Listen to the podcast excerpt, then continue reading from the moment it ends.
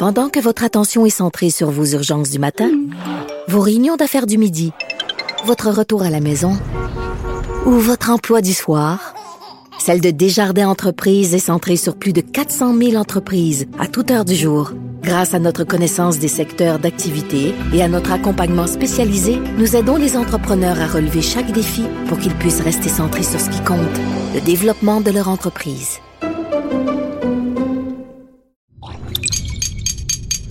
Cube Radio. Silence Veuillez vous lever.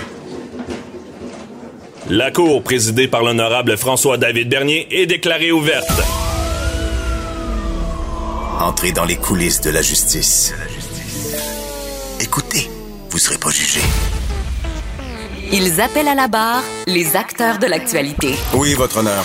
Avec François-David Bernier. Avec François-David Bernier. Avocat à la barre. Cube Radio. Bonjour, bienvenue à l'émission.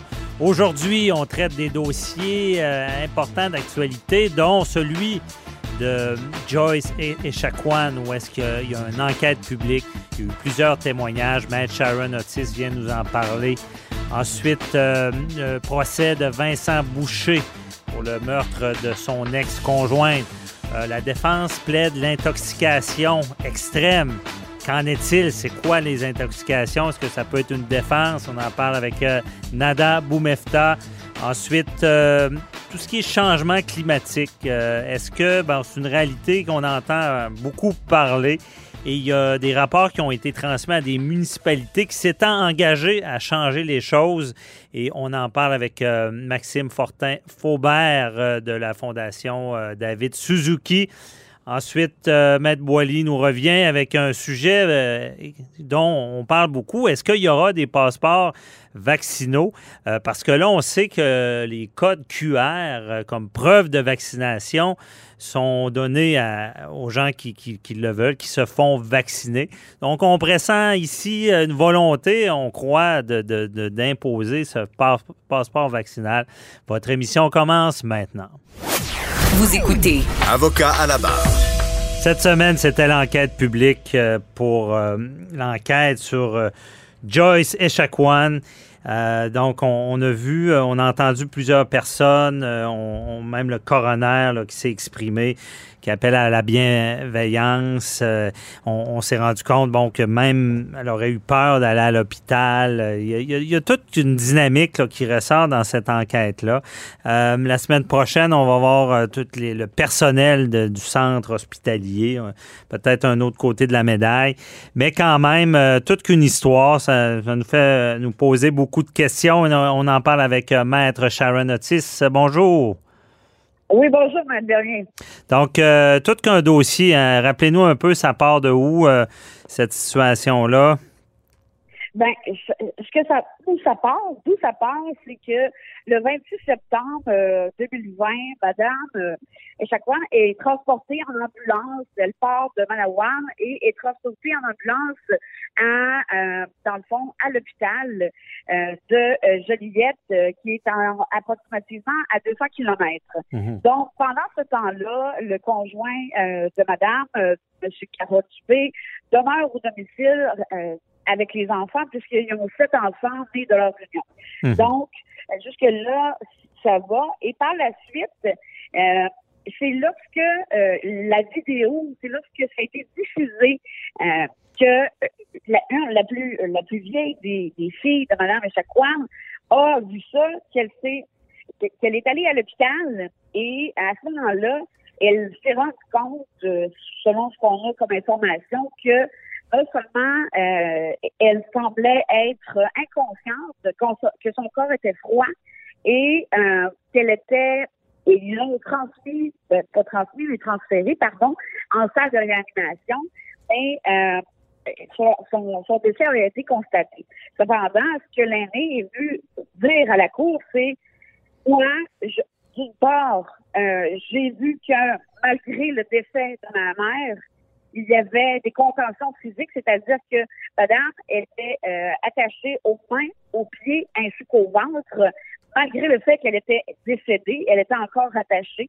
Hum. Et euh, elle est venue aussi, l'aînée, pour euh, parler à la coroner Kamel pour lui dire, euh, pour répondre à une question, parce que ce qu'on voit dans la vidéo, je pense que probablement tous les gens ont pu en voir au moins un extrait. C'est, on, on entend Madame, vous comprenez, crier de douleur. Euh, je, je ne pense pas que il s'agissait, là, vous comprenez, là, à, à voit euh, de...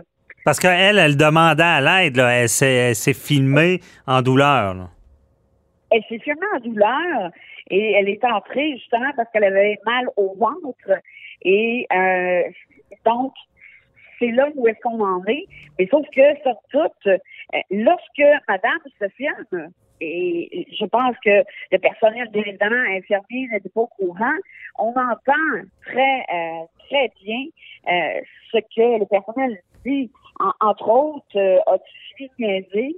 Euh, t'es bien mieux pour euh, disons, procréer, là, pour être poli, là, mais Mhm. ce n'est pas le terme qui a été employé, là. Et euh, puis et ils ont rajouté euh, et c'est nous qui payons pour ça. Donc, à, à, à, s'acheter, les, euh, le personnel qui a été impliqué a été immédiatement euh, remercié, euh, congédié.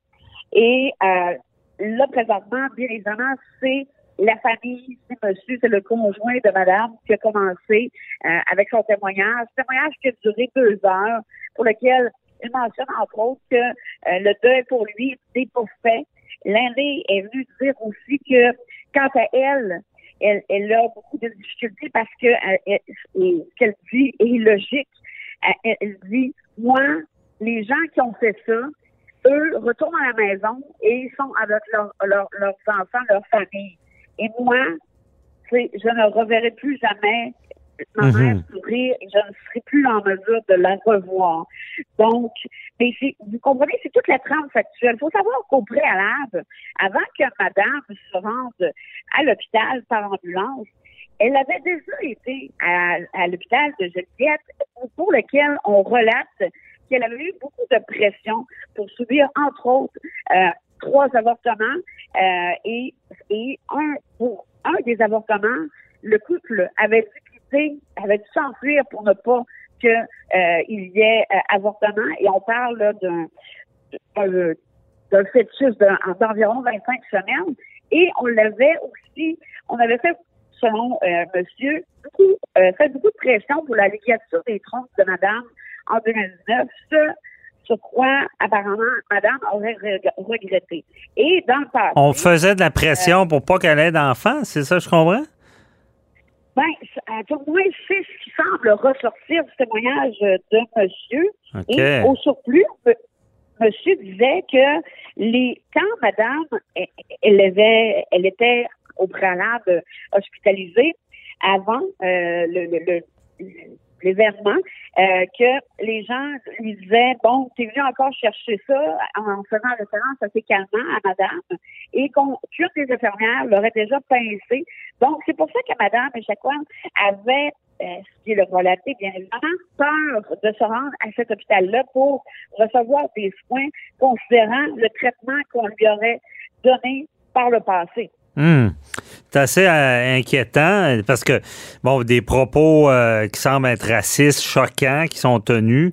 Euh, mais est-ce qu'on on en a appris plus sur le, pourquoi, pour la cause de son décès? Est-ce que c'est lié à justement à la négligence? Parce qu'il y, a- le coroner aussi qui a témoigné. Là. À ce stade-ci, euh, la cause du décès, euh, il n'y a pas de cause exacte du décès là, au moment où on se parle. Euh, et j'aimerais rajouter à la trame factuelle de lorsqu'on voit, où on entend madame se, se- pas se lamenter, mais crier de douleur, Mhm. gémir de douleur.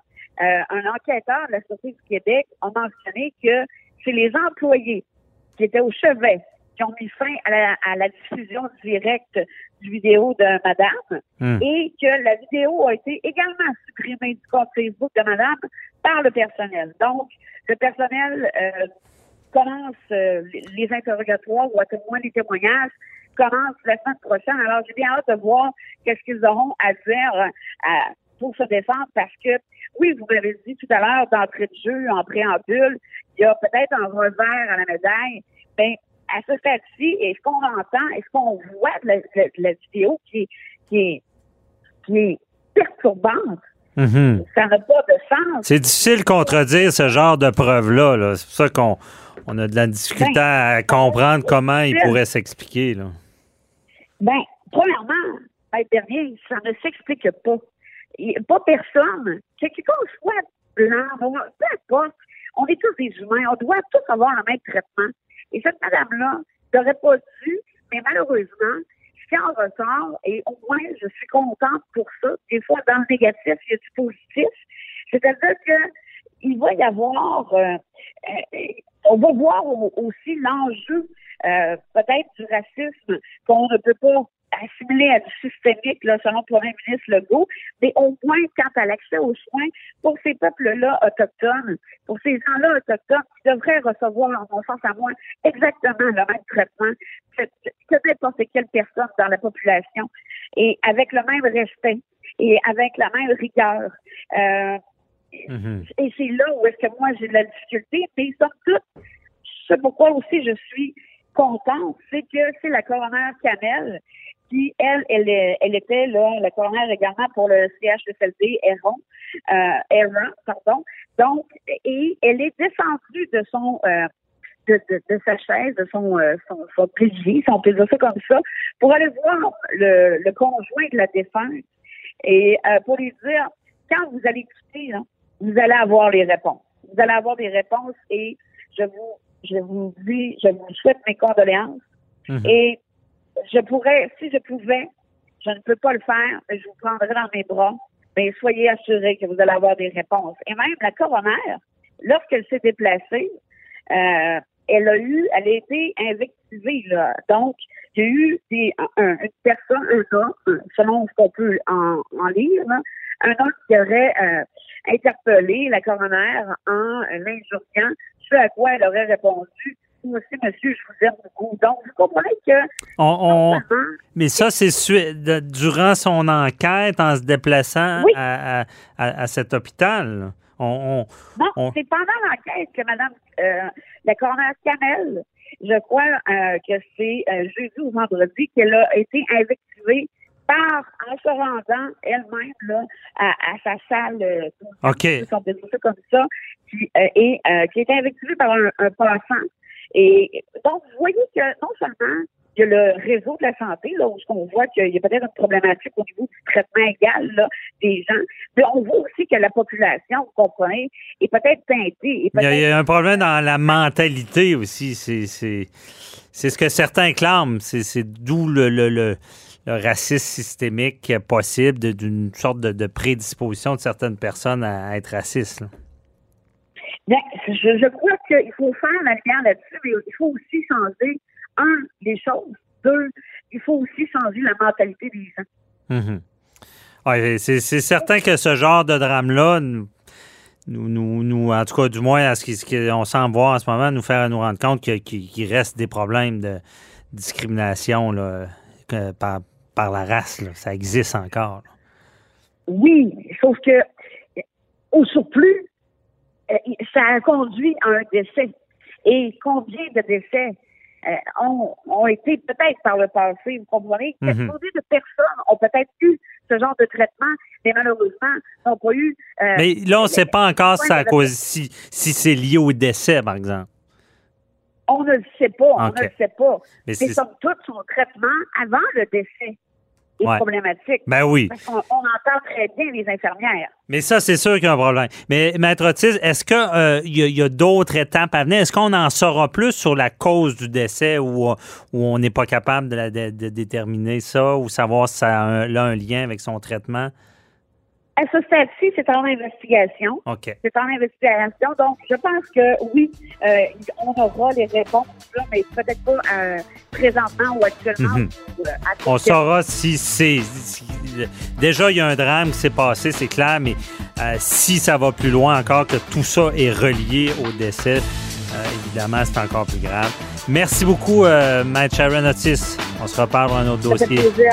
Mes condoléances à toute la famille. Au revoir, bye bye.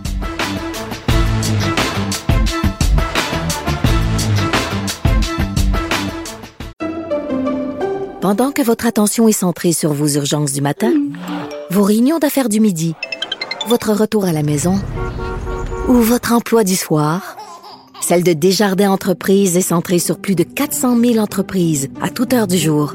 Grâce à notre connaissance des secteurs d'activité et à notre accompagnement spécialisé, nous aidons les entrepreneurs à relever chaque défi pour qu'ils puissent rester centrés sur ce qui compte, le développement de leur entreprise.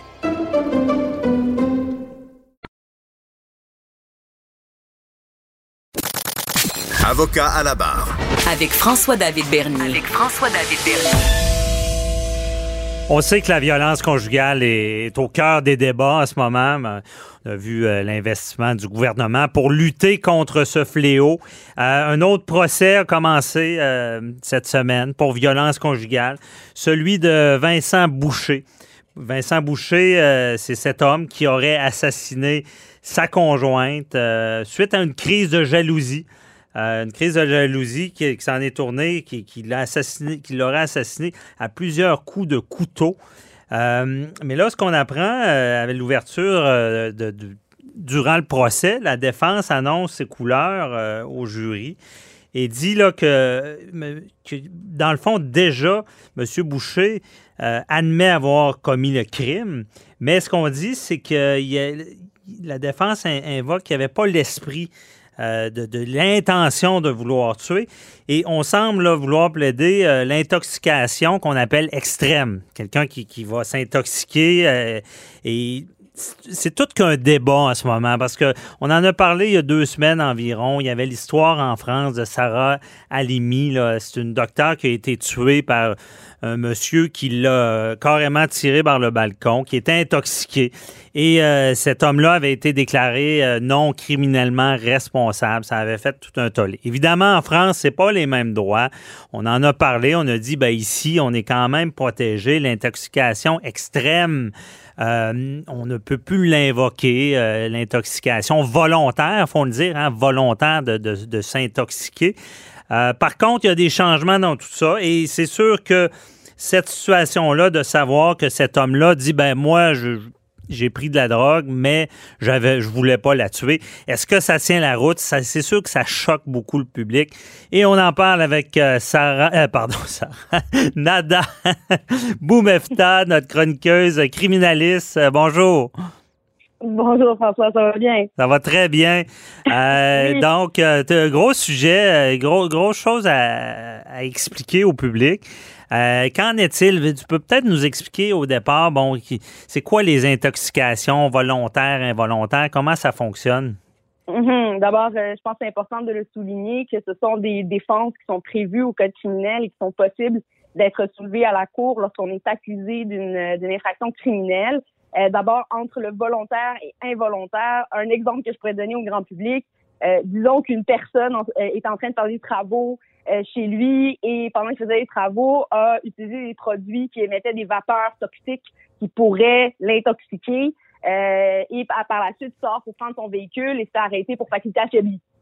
Par la suite, on apprend que bon, ben ce serait le produit qu'il aurait utilisé qui l'aurait rendu, euh, qui l'aurait intoxiqué. Et ce n'était pas donc volontaire dans cette situation-là. Ça s'est fait euh, de façon ou indirecte ou, comme ça le dit, sans le vouloir a été intoxiqué et pourrait présenter une défense euh, disant que euh, les faits spécifiques qui lui sont reprochés dans l'infraction, il n'a pas pu les faire parce qu'il n'était pas ou conscient ou parce qu'il était sous euh, les facultés affaiblies en raison de cette intoxication-là. On le voit avec des médicaments aussi aussi avec mhm. des médicaments, avec de la drogue, euh, avec euh, des aérosols, avec euh, par exemple même du lave-vitre, lave-auto, comme dans l'affaire de Guy Turcotte, qui a plaidé ce même type de défense-là en mentionnant qu'il avait bu du lave-glace avant de commettre le crime euh, dans son cas, lui, d'avoir euh, assassiné ses deux enfants. Mhm. Maintenant, pour ce qui est de la défense d'intoxication volontaire, cette fois-ci, on comprend que c'est l'ingestion ou de médicaments ou de drogues ou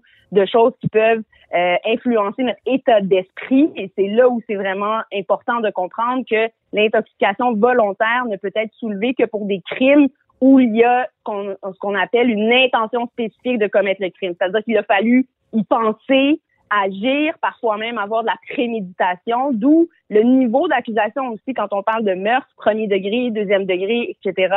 c'est là où ça devient euh, intéressant et c'est effectivement une défense qu'on peut soulever, comme c'est le cas dans l'affaire de M. Boucher, pour dire que au moment des gestes reprochés, parce que là, lui est accusé de meurtre premier degré, donc avec une intention spécifique, ben, il l'avait pas à ce moment-là parce qu'il était en état, et lui souligne, même de psychose. Mais c'est là où tout se joue, François. C'est là où on pose des questions, par exemple, aux experts qui sont euh, devant la cour. Il est à mentionner d'abord, avant d'aller là-dedans, que ce type de défense-là, oui, on en entend parler euh, souvent, mais ce ne sont pas des défenses qui sont euh, invoquées aussi souvent qu'on le pense et qui passent et qui sont euh, acceptés ou par le jury ou par un juge. Oui, mais je, je, vais faire le, rôle du public ici.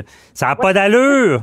Nada. Et je veux dire, je veux dire comment c'est ça. Moi, je vais me droguer, je vais prendre de l'alcool, puis je vais tuer quelqu'un, puis c'est pas grave. Mais c'est moi qui l'ai pris la drogue ou l'alcool. Pourquoi, pourquoi je peux me défendre avec ça?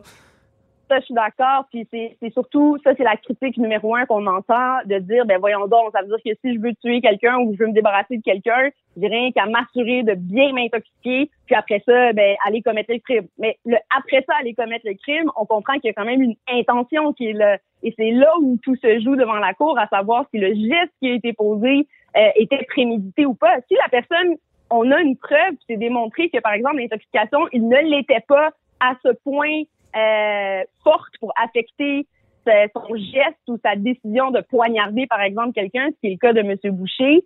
Euh, alors là, oui, on peut soulever ce type de défense-là parce que tout est euh, dans les éléments spécifiques de commettre une infraction. Et quand on accuse quelqu'un d'une infraction spécifique, dans le concept de démontrer hors de tout doute raisonnable qu'elle est coupable, ça fait partie de ça. Et l'État, dans une affaire, entre autres, en Ontario en 2020, euh, a déterminé euh, illégal, mais ben, pas illégal, inconstitutionnel l'article 33.1 qui a été ajouté au code criminel justement euh, François, pour interdire ce type de défense-là. Ben, c'est ça, c'est important que tu le dis. C'est important que tu le rappelles. Ce n'était plus possible ici, cette défense-là d'intoxication. Euh, ben, du moins, du moins pour être euh, non criminellement responsable. Je comprends ce que tu dis. Dans le fond, la défense mhm. existait encore pour enlever l'intention. Donc, euh, quelqu'un pouvait pas être non criminellement responsable parce qu'il s'est intoxiqué puis qu'il c'était extrême. Là.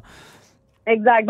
en juin 2020, ce que la Cour d'appel Ontario a statué, euh, c'est que l'interdiction de pouvoir invoquer cette euh, intoxication extrême comme motif de défense contrevenait finalement à la Charte canadienne des droits et libertés et on fait un pendant avec euh, ce qu'on reconnaît au niveau des victimes, qu'effectivement les victimes de crimes violents, comme par exemple des agressions sexuelles, euh, je pense là à l'affaire Davio, et c'est après l'affaire Davio que l'article a été créé. Là, on veut protéger les victimes, mais la Cour a tranché en disant que le contexte d'intoxication extrême, euh, le risque de déclarer coupable quelqu'un d'un crime ayant été commis avec, en fait, sans préméditation, revenait d'une importance plus grande que de venir ici penser à la victime dans ces dossiers-là. C'est un peu ce que la, la, Cour d'appel a, tranché en Ontario et ramène donc euh, le sujet de l'intoxication extrême, volontaire ou involontaire, possibilité. Ben parce qu'on pouvait plus l'utiliser, c'est ça qu'il faut comprendre. On pouvait plus l'utiliser,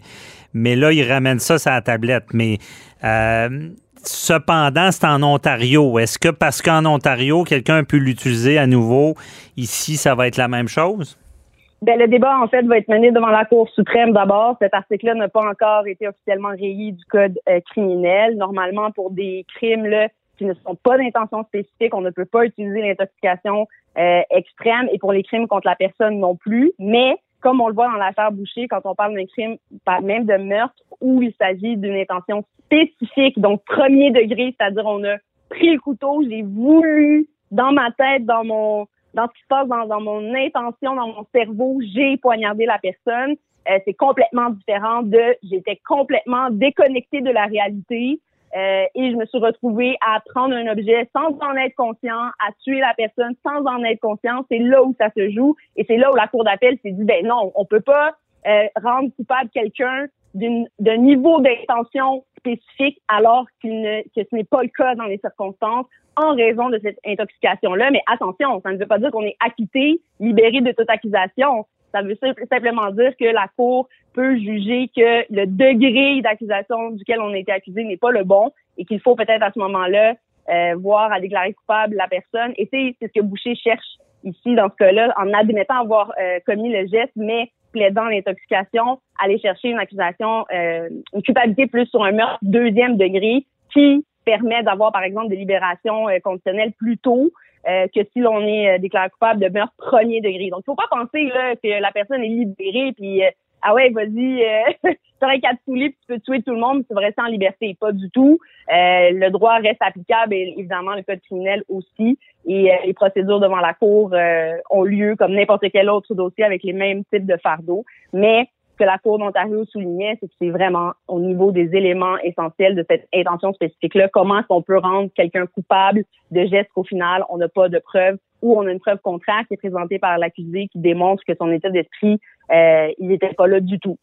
Ça permet de dire et de souligner encore une fois au public que ce n'est pas une défense facile à faire et que ce n'est pas une défense qui est soulevée euh, à tour de bras de la part des avocats de la défense. Généralement, on a une preuve d'expert aussi qui est présentée devant la cour, donc de le soulever, de le dire tout simplement n'est pas suffisant. Et c'est non, mais c'est choquant quand c'est quand même choquant pour le public sachant que c'est des cas de gens qui prennent de la drogue, qui s'intoxiquent volontairement. C'est sûr que c'est un bon débat, euh, et, euh, mais dans le fond, ce que ça veut dire, c'est que il, pensait pas, quelqu'un peut se droguer sans penser qu'il va totalement perdre la tête. C'est un peu ben, ça, l'extrême. sans penser qu'il va commettre un crime par la suite. Là, euh, on a eu deux exemples justement d'un jeune qui avait pris du moche euh, et d'un autre aussi qui s'était intoxiqué avec lui. Puis là, il y en a un qui s'est retrouvé à poignarder son père. Euh, un autre, je pense même, à, attaquer un, propre, euh, un autre proche de sa famille. Et ils ont pu soulever cette défense-là. Et c'est ce que traite là de l'affaire en Ontario, ce sujet-là, qui effectivement, oui, ça peut choquer peut-être le public, mais il en demeure pas moins que oui, c'est une défense qu'on peut soulever, surtout quand les critères devant la Cour sont de démontrer cette intention-là. Mais qu'est-ce qu'on fait quand il n'y en a pas d'intention au moment spécifique où on commet le geste? Dont on l'accuse devant la cour. Donc, c'est là la question et à voir si... Euh, ouais, mais moi, je comprends bien le principe, mais j'imagine nos auditeurs, ils, je les entends penser, ils se disent tout, mais il n'y avait pas rien qu'à pas en prendre de la drogue. Mais je comprends bien. tout à fait, il n'y avait rien qu'à pas en prendre, mais il ne faut pas oublier que ces gens-là qui sont une fois accusés euh, devant la cour et surtout qui admettent les gestes qu'ils ont commis, euh, ce ne sont pas des gens qui vont retourner dans la brousse, là, ils vivent leur vie euh, comme mhm. tout le monde. Généralement, ils sont détenus de un. Euh, suit une sentence quand même pour un crime qu'on appelle moindre et inclus, mais ça ne veut pas dire qu'il est moins grave. Le meurtre est quand même admis, il faut pas l'oublier ici. la personne ne cherche pas un acquittement ou d'être lavé euh, du crime qui a été posé. Ça aussi, je pense, c'est une nuance qui est importante à comprendre euh, de la mhm. part du public. C'est que l'individu essaie pas de s'en sortir et ce n'est pas un on, ne tourne pas la page finalement sur un geste qui reste illégal et même très souvent lors de l'invocation mhm. de cette euh, défense-là admis par les accusés. On ne recherche pas l'impunité. Ouais. Exactement. on comprend bien. C'est sûr qu'on reste prudent, c'est un procès devant jury. Euh, mais euh, ça, ça, explique bien le, le, le, concept et qui, qui, est encore un débat qui, va, qui sera débattu devant, devant la Cour suprême. Mais il faut garder en tête, François, que devant jury, par contre, ce qui est différent d'une défense qui peut être présentée devant un juge seul, c'est que là, il y aura des directives qui seront données du juge au jury quant à la défense qui est invoquée par l'accusé. et le jury devra ensuite déterminer s'il est coupable hors de tout doute raisonnable ou pas. On n'oublie pas qu'on doit avoir une unanimité de la part du jury pour en venir à une conclusion de culpabilité ou non de l'accusé. Ça, c'est de un. Et mhm. ensuite, sur la décision de la défense, euh, ils devront décider si c'est suffisant en tout cas pour euh, qu'il soit déclaré coupable peut-être de, chef moindre premier degré. Et mhm. au-delà de ça aussi, ce qui est important que le public comprenne, c'est que le jury n'a pas à justifier sa réponse, hein, euh, sa décision. Donc, ils n'ont pas à dire on l'a déclaré coupable ou pas parce qu'on a accepté ou pas la défense. Mhm. Et vraiment regarder à ce moment-là, quand c'est devant le jury, c'est qu'est-ce que le juge va donner comme euh, directive, instruction, explication au public pour prendre leur décision. Et c'est souvent ces motifs-là qu'on va aller en appel. Mhm. Ben ça, Nada, il faut que je t'arrête. On n'a plus de temps. On en reparlera tout l'aspect du jury. Merci beaucoup. Ça fait plaisir. Bonne semaine. Bye-bye. Au revoir à vous aussi. À la prochaine.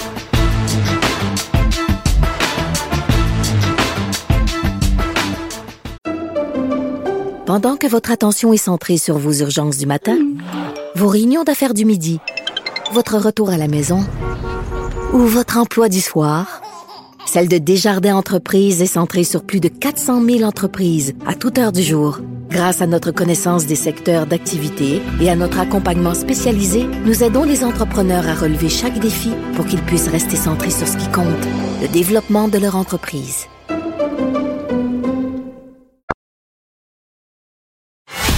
Avocat à la barre. Alors, je procède à la lecture du verdict. Avec François-David Bernier. Les meilleures plaidoiries que vous entendrez. Cube Radio. Est-ce qu'il y en a encore qui ne croient pas au changement climatique? On voit ben, depuis euh, plus d'un an un problème qu'on a de société, la COVID-19, qui, a- qui- qui prend tout la place, évidemment. On oublie un autre gros problème euh, sur, sur notre planète. C'est là qu'on se rend compte, même durant cette pandémie, qu'on est tous liés au final. Et euh, il y a des valeurs, il y a une valeur qui est très importante pour les changements climatiques, c'est l'équilibre. L'équilibre qui, qui, est défaite par l'agissement de- des- hommes. Et euh, il y, a, trois rapports qui euh, ont été divulgués vendredi euh, au sujet des, municipalités, les villes ont, quelque chose à faire pour le changement climatique. Et à parenthèse aussi, pour ceux qui croient pas encore à ça ou qui sont pas sensibilisés, il y a un reportage sur Netflix qui est très intéressant. Ça, s'appelle Notre planète. Et euh, c'est David euh, Attenborough qui travaille depuis euh, très longtemps dans ce domaine-là. Euh, et ça nous fait constater qu'il y a tout qu'un équilibre sur la planète. Et dès qu'on enlève un élément, on, met à risque beaucoup de choses et justement, là, on voit tout le réchauffement climatique. Et on voulait parler de ça, les, les- les villes qui doivent agir. Certaines villes ont déjà agi. Euh, on peut penser, bon, il y a Montréal qui ont, mis en place des, euh, des principes, euh, Paris, euh, New York. Et ce qu'on se rend compte que si euh, les villes agi- agissent, ça fait une grosse différence. Et ces rapports-là, on en parle avec Maxime Fortin-Faubert, qui est responsable des adaptations au changement climatique et, et villes durables de la Fondation David Suzuki, qui est avec nous. Bonjour. Bonjour. Est-ce que le changement climatique est un réel problème de nos jours? Ben, écoutez, euh, on est vraiment dans la, la question à se poser euh, si c'est si vrai ou pas vrai. Là, on est plutôt dans à l'étape d'agir parce qu'il il y, a, il y a tellement de rapports d'experts internationaux qui sont sortis, euh, notamment le, le GIEC, là, qui est le groupe d'experts intergouvernemental sur euh, l'évolution du climat. Puis euh, les, les données qui, qui sortent, ben, ça montre qu'il qu'il risque d'y avoir euh, beaucoup plus de, de vagues de chaleur euh, extrêmes, beaucoup plus d'inondations, par exemple, dans les milieux urbains comme à Montréal. Puis, euh, ça. À la Fondation euh, David Suzuki, ben, on a pour mission de s'appuyer sur la science pour euh, encourager les citoyens et citoyennes à, à agir au sein de la collectivité pour, euh, pour résoudre les, les différentes problématiques environnementales. Puis c'est dans un peu dans, dans ce contexte-là que les trois études sont sorties, là, parce que la Fondation s'est impliquée euh, dans les euh, dans les dernières années avec la, la ville de Montréal pour euh, l'élaboration du plan climat. OK.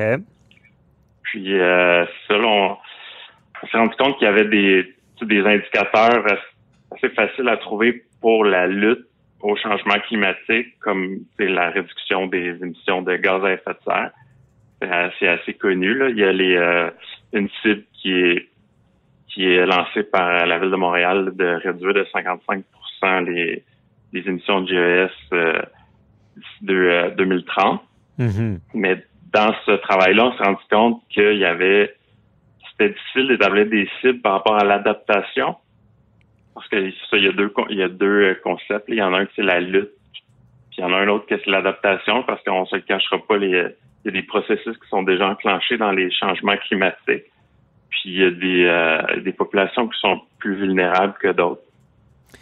C'est de, de voir Parce comment que- on pourrait. Allez-y. Allez-y.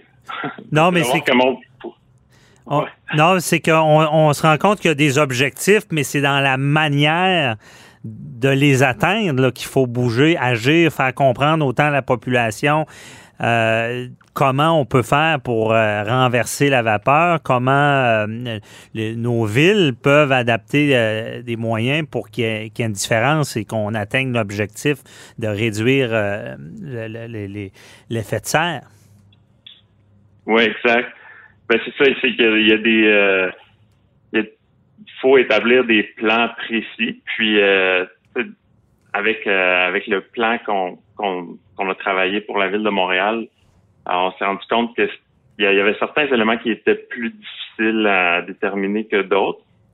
Puis euh, les trois études qui viennent de sortir de la fondation, c'est pour euh, ça vise à offrir des pistes de réflexion pour l'élaboration de, plans d'action liés à l'adaptation pour les d'autres municipalités du Québec parce qu'il y, a, beaucoup d'autres municipalités qui, prennent connaissance des, enjeux à venir. Puis, euh, d'ailleurs, il y, en a, plusieurs qui ont signé des déclarations d'urgence climatique, mais qui n'ont pas encore fait amorcer un, plan d'action pour euh, pour la lutte pour euh, l'adaptation. Mm-hmm. Puis, ces trois rapports-là, ben, c'est pour aider les municipalités et aussi pour aider la Ville de Montréal à, peaufiner son, plan qui vient d'être sorti. À mettre en action, parce que euh, c'est quoi ça? C'est Ils signent une déclaration comme quoi il y a urgence d'agir. Les, villes s'engagent à ça au départ? Oui, exact. Puis après ça, ben, une fois que le, problème est détecté, ben, il faut euh, il faut cibler les, euh, les la, vulnérabilité après ça, il faut, euh, faut trouver les, des objectifs à atteindre, puis des moyens d'atteindre ces objectifs-là. Puis après ça, c'est de, mhm. d'avoir des, des, indicateurs de, pour voir si on si effectivement on s'en va dans, dans, la bonne voie ou si ce qu'on fait, ça. Ça fonctionne. Parce que est-ce que euh, la ville, les villes, des fois, nous envoient un peu de la poudre aux yeux parce qu'on sait qu'il y a des, des rapports accablants qui sortent disant que euh, beaucoup de citoyens pensent recycler, ils ont des gros bacs de recyclage, plein de choses, mais on se rend compte qu'au final, il y a pas un, faible pourcentage de tout ça qui est recyclé. Est-ce que euh, on, est, on est bien équipé ou euh, est-ce que le citoyen comprend bien qu'est-ce qu'il doit faire pour que ça, ça change? Ben c'est ça. Il faut d'abord il faut être bien outillé là, pour cibler la problématique, c'est une chose, mais après ça, c'est faut euh, faut être bien outillé. Si on a un on, a un impact de façon individuelle, chaque individu peut agir puis avoir un, impact en tant que tel, mais il y a quand même un problème systémique là. Mm-hmm. C'est qu'il faut faut changer certains euh, certaines réglementations, puis euh, allouer des fonds. D'ailleurs, euh, dans les euh, dans le concept d'adaptation, il y a euh, parce que dans la dans les trois études qui sont sorties, il y en a il y en a une qui est la, la deuxième là, qui, euh, s'intéresse aux opinions de différents experts. Mm-hmm. Puis c'est c'est de loin le verdissement urbain qui est sorti comme une mesure forte d'adaptation parce que tu sais si on considère qu'on s'en va vers des des augmentations de, de de la fréquence des, vagues de chaleur intenses puis d'inondations, ben c'est il y en a qui le savent peut-être pas, mais les végétaux consomment énormément d'eau puis euh, rafraîchissent beaucoup.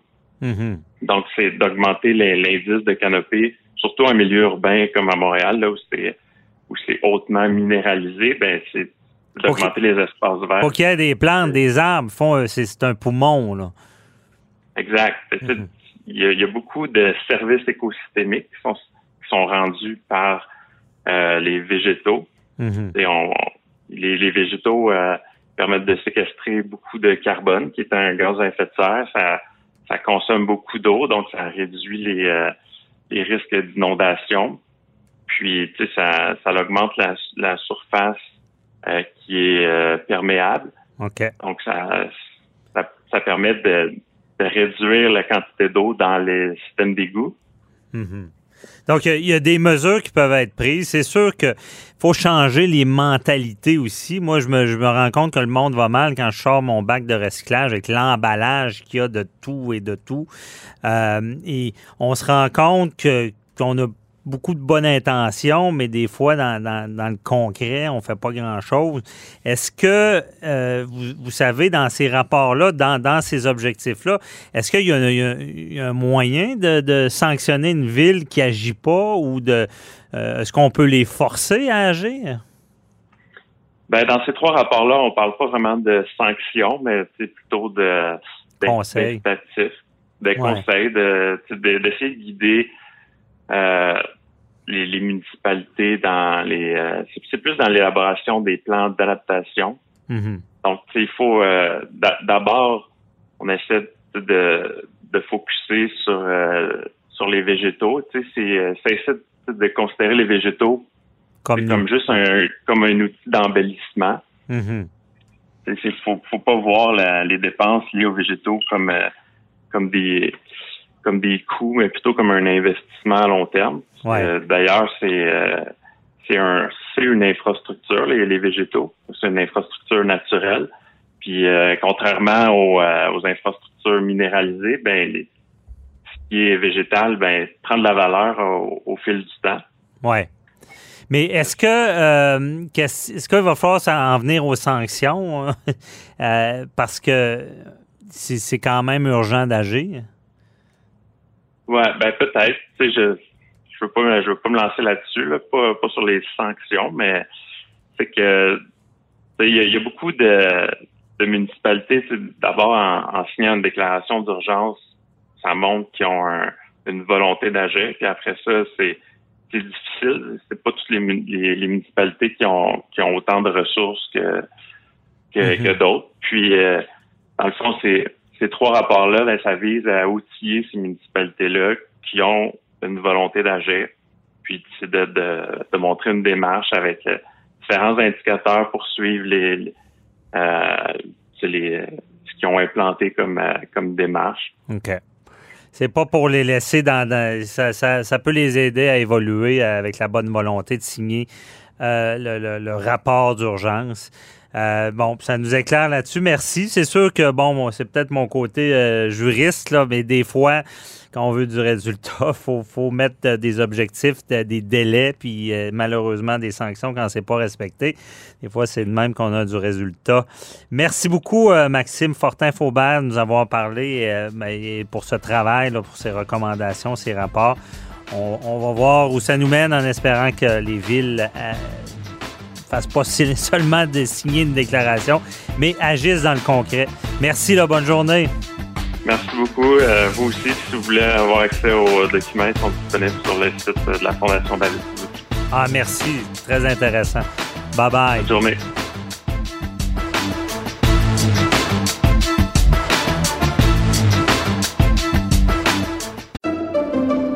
Pendant que votre attention est centrée sur vos urgences du matin, vos réunions d'affaires du midi, votre retour à la maison ou votre emploi du soir, celle de Desjardins Entreprises est centrée sur plus de 400 000 entreprises à toute heure du jour. Grâce à notre connaissance des secteurs d'activité et à notre accompagnement spécialisé, nous aidons les entrepreneurs à relever chaque défi pour qu'ils puissent rester centrés sur ce qui compte, le développement de leur entreprise.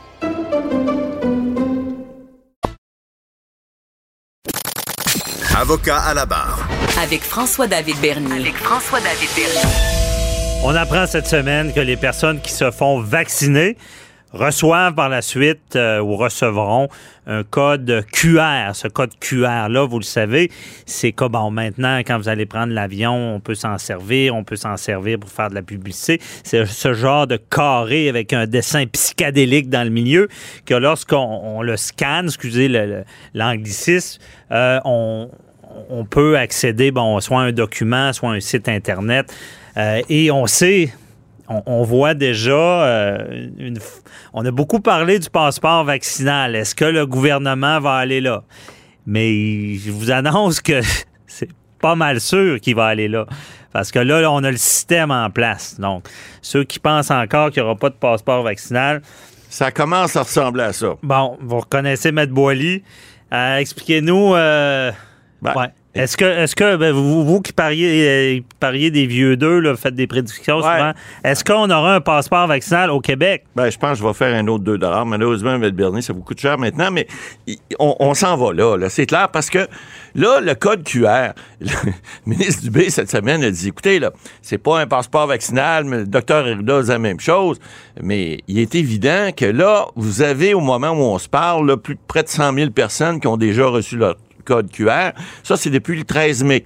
OK? Ceux qui sont allés depuis le 13 mai, c'est automatique. Ils mettent leur email ou leur téléphone intelligent, puis le, code rentre, comme vous dites, l'espèce de, de, d'hologramme qui rentre, qui, vous donne euh, ça donne votre vaccin, ça donne la date de votre vaccin, etc., ce que vous avez reçu. Bon, ça, c'est une chose. Le passeport vaccinal, c'est quasiment ça, parce qu'en quelque part, ça va arriver tôt ou tard des gens qui vont. quand on parle de passeport, c'est une preuve de ben, ben, vaccination. voilà, c'est la même chose. Euh, arrêtons de jouer avec les mots. Là. Que ce soit un code QR ou un passeport, c'est la même chose. La, chose qu'on va devoir mettre euh, en commun avec les autres provinces et les autres États, par exemple, celle aux États-Unis ou ailleurs, c'est quel genre de code va être reconnu à l'international? Ça, c'est important parce que on va certainement, euh, l'ONU va certainement, et l'Organisation mondiale de la santé va se pencher là-dessus sont là pour ça, pour voir s'il y a quelque chose de commun qui soit accepté de tous, qui soit crédible également, parce que là, est-ce qu'il n'y a pas des pirates informatiques qui vont offrir aux complotistes? Vous savez, des fois, là, on n'a pas besoin de beaucoup, beaucoup de scénarios de films pour comprendre qu'il y a des gens, des fois, qui aiment ça, transgresser les lois, essayer de trouver des façons de faire de l'argent sur le dos, par exemple, des je dis ça comme ça, mais des complotistes qui voudraient pas se faire vacciner. Parce que tout à l'heure, lorsque vous allez aller au restaurant ou vous allez aller à l'épicerie, ben, il sera pas illégal, puis vous aurez beau dire, euh, euh, non, c'est liberté, puis euh, j'ai droit d'être là. Non, non, non. Si vous n'avez pas votre code QR ou votre passeport vaccinal, ben, vous pourrez peut-être pas rentrer au restaurant, vous pourrez peut-être pas rentrer à l'épicerie, vous pourrez peut-être pas aller voir un spectacle, vous pourrez peut-être pas rentrer dans une foule non plus. Pourquoi?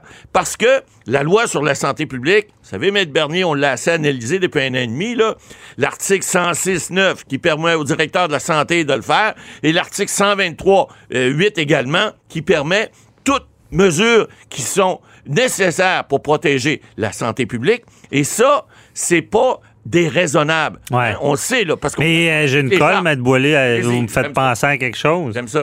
OK. C'est ça quand vous pensez. Bon, je pense, là, là, je sais pas si ça va bien sortir, mais advenant, parce qu'on s'entend qu'on ne pourra pas mettre en place ce passeport vaccinal-là tant qu'on n'a pas donné du vaccin à profusion. on sait que tout le monde a accès facilement. Pas tout de suite qu'on va exiger, même si on, on, prévoit, on donne les, les codes.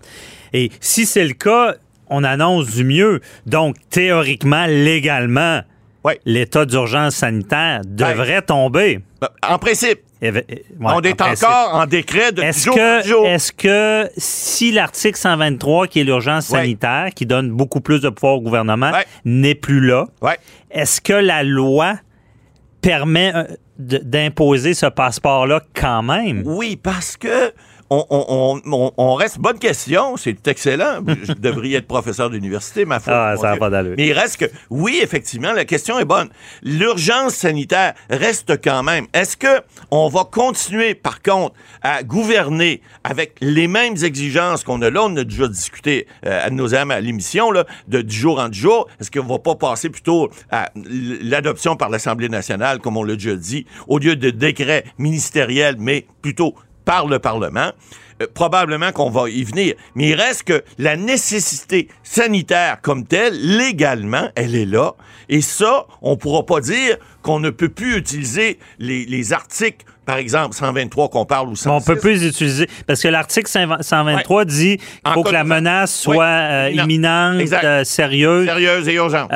Mais ce que je me demande, c'est advenant que 123 est plus en vigueur avec tous les pouvoirs que ça donne, le reste de la loi pourrait permettre Tout à fait. un passeport. Tout à fait, parce que la loi sur la santé publique prévoit que le gouvernement peut adopter dans des cas d'urgence des choses, mais ils peuvent adopter aussi d'autres mesures si moins urgent, moins pour urgent. protéger, protéger. la santé de la population. Par exemple, on le fait, par exemple, dans les cas de grippe vaccinale, on le fait dans d'autres cas, d'autres genres d'épidémies qui étaient peut-être moindres un peu. Euh, Souvenez-vous, le H1N1, etc. Donc, on n'est pas toujours en situation d'urgence, mais on est en situation, vous savez, par exemple, les- je vous donne un autre exemple. Les maladies à déclaration obligatoire. C'est prévu dans la loi de la santé publique.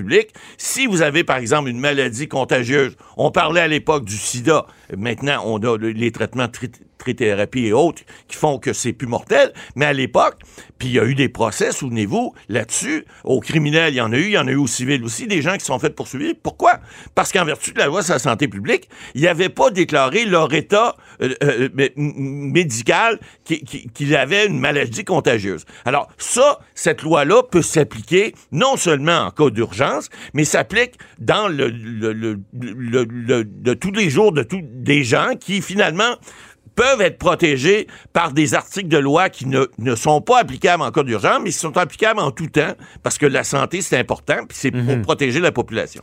Et là, parlons de, de- On sait qu'il y aura beaucoup des contestations. Tout à fait, c'est sûr. Et là, on va, on va contester la constitutionnalité de tout ça. Ah, c'est bien certain. Euh, Est-ce qu'il y, a- des chances? Est-ce que, parce qu'on sait, bon, déjà aux États-Unis, il y a des États que c'est non. Ouais. Aucun passeport discriminatoire. Texas a parce, parlé, que, ouais. parce que se faire vacciner, c'est quand même euh, un des droits Ouais. du consentement aux soins qui, qui, qui, quand même, est assez important. Mm-hmm. Donc, euh, ici, euh, on a-tu des chances de contester ça? là? Ben, euh, euh, il va, oui, il va y avoir des contestations. Est-ce qu'ils ont des chances?